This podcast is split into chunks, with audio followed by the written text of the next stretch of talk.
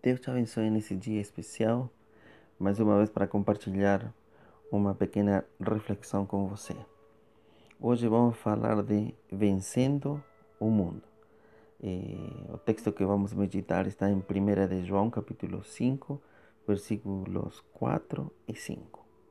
Porque todo o que é nascido de Deus vence o mundo. E esta é a vitória que vence o mundo, a nossa fé. Quem é que vence o mundo?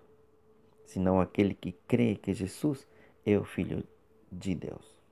Bom, nos textos gregos, eh, as palavras mais frequentes traduzidas como mundo são as palavras cosmos e aion. Cosmos refere-se principalmente ao sistema mundial, a esse sistema que rige o mundo. Aion se aplica principalmente ao conceito de século ou era. O que é o mundo? O mundo é tudo aquilo que está diante de nós e nos é oferecido e não provém de Deus. Tudo aquilo que brilha e não é ouro.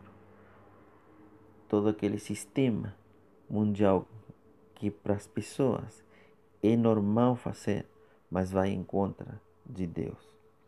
Nesse texto podemos ver, então, quem é que vence o mundo? Todo que é nascido de Deus. Quem vence o mundo? Aquele que crê que Jesus é o Filho de Deus. E essa é a vitória que vence ao mundo, a nossa fé. Então encontramos três palavras chaves nesta meditação. A primeira é nascer de Deus. Tudo que nasce de Deus tem o poder de vencer o mundo. A segunda chave é crer no Filho é necessário acreditar que Jesus é o Filho de Deus. E a terceira coisa, a nossa fé. A nossa fé que não deve morrer.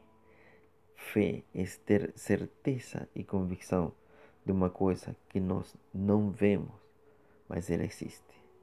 Nós podemos alcançar todas as coisas, porque tudo que é nascido de Deus tem autoridade, tem poder para vencer. Existe então alguma coisa no mundo que você não possa vencer?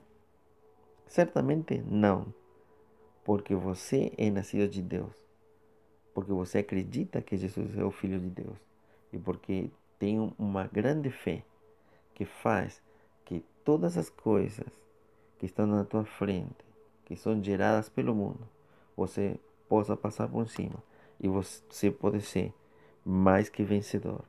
Por isso, nesse dia, que Deus te abençoe. Não existe coisa no mundo que você não possa vencer.